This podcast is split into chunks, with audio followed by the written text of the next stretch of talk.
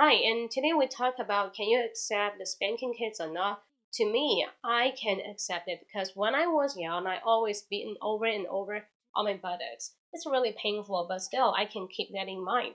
Until now, I just went really hilarious, extreme ways. It's different, opposite from my parents.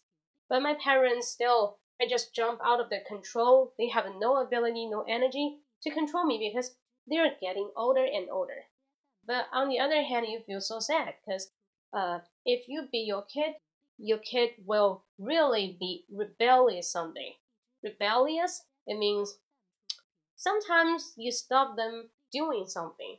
They want to continuously to do it, to explore their own world after they growing up. So why you want to beat them? You just tell off them. But tell off means nothing. So keep your mouth and just watch them with a smile. Never ever beat your kids or spank them, because they're the angel. Maybe they're the devil. But it's okay. No matter. What is it? It means just a human. When came out, you need you to feed them the milk and give them the food, but after the long time, just let them go and tell them some freshmen. Never force them to learn English, to learn math, to learn all kinds of subjects. Then it's a competition.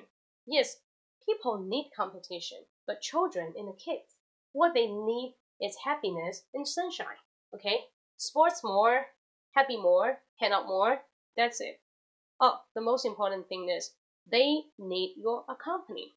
孩子需要你的陪伴。See you next time.